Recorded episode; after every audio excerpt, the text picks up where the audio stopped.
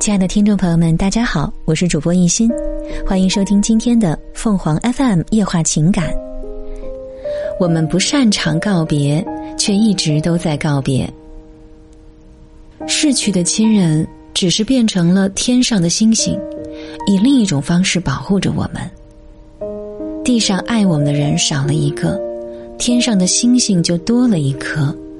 这是我们关于死亡最温暖的认知。也是最温柔的诠释。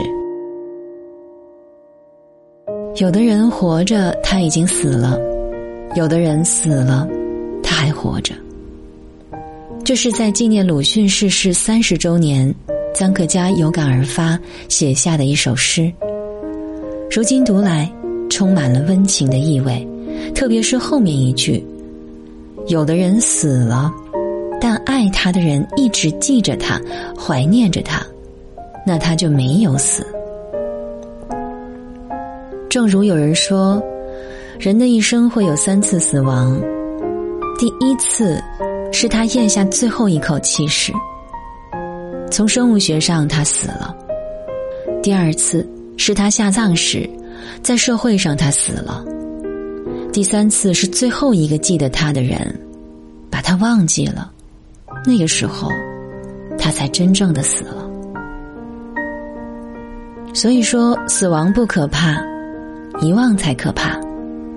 而我们理解了死亡，也就找到了好好活着的意义。接受死亡是理解的开始。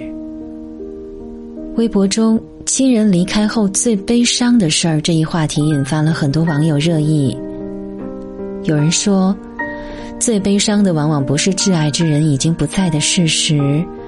而是琐碎的生活片段，充满回忆的物件，和吹过耳边的风。某网友感伤的说：“我的妻子去世七年了，这些年我觉得自己已经不会再为她悲伤。直到今晚，我做了一道味道超级棒的葡萄酒大虾意面。饭吃了一半，我就忍不住情绪崩溃，泪流满面。”因为这一刻，我真的好想和他分享眼前的饭。他在的话，一定也会喜欢的。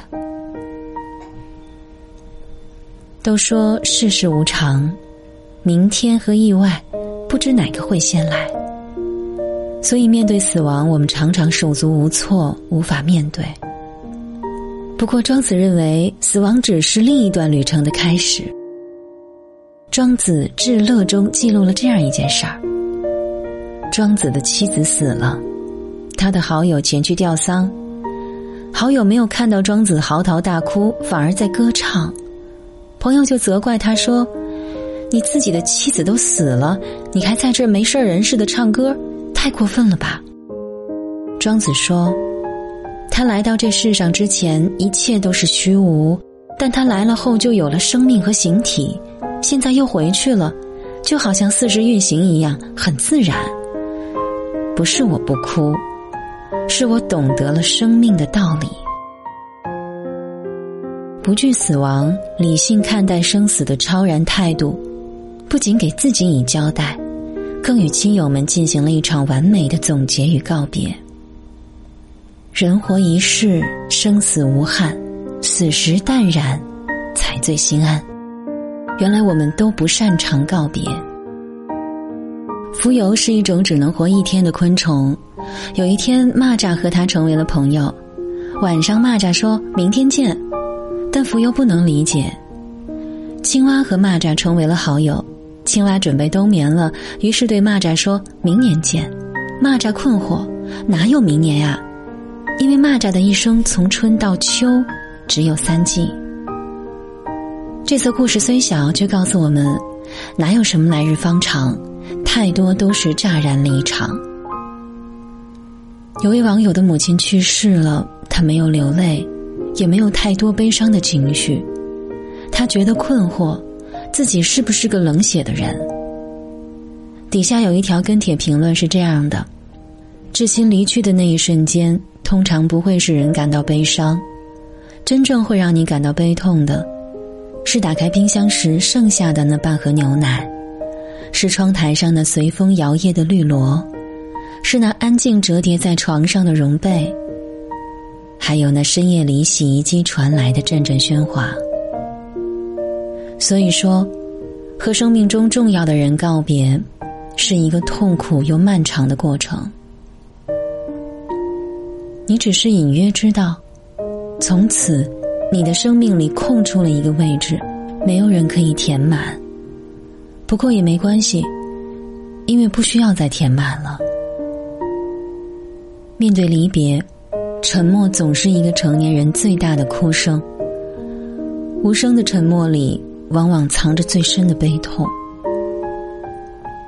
冰心曾说过：“生离是朦胧的月日，死别是憔悴的落花。亲人临终，我们总期盼来生相见，一直相信离开的人会以其他的方式生活着。但是，人这一生早晚会遭遇告别，告别让我们成长。”而学会告别，能让我们成熟。死亡并不可怕，遗忘才是最终的告别。春秋时期，陈子琴故意贬低孔子，说子贡的贤能超过孔子。子贡说：“孔夫子言谈得当，无人可以比拟。夫子的道德用到治国方面，就得引导百姓，遂安百姓。”所以，夫子活在世上，没有一个人不感到荣耀；夫子死了，没有一个人不为他哀痛。谁能赶得上他呢？其生也荣，其死也哀。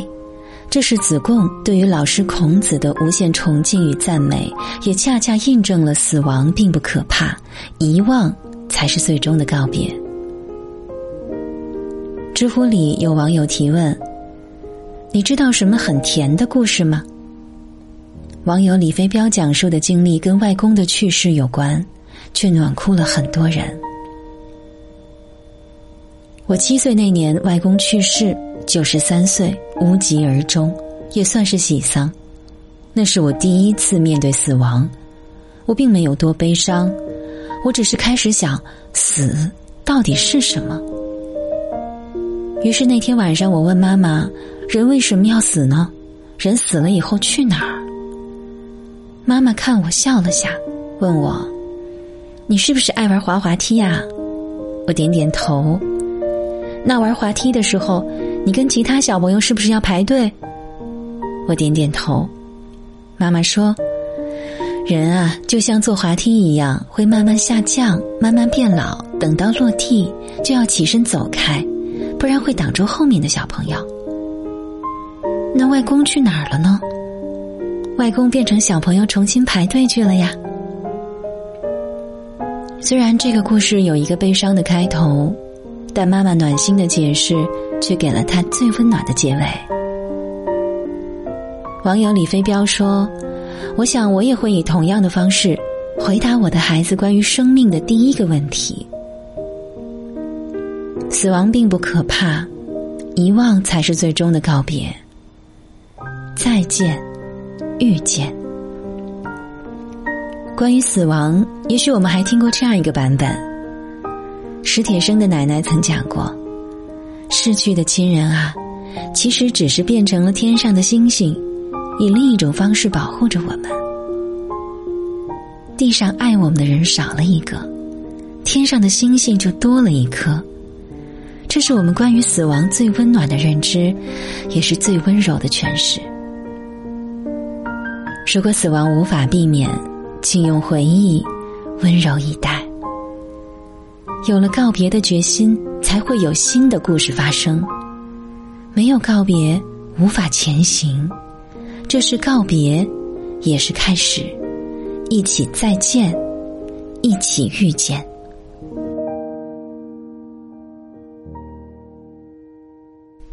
听众朋友们，无论你是开心还是难过。不管你是孤独还是寂寞，希望每天的文章都能给你带来不一样的快乐。你也可以关注我们的微信公众号“情感与美文”，收听更多内容。我们下期再见。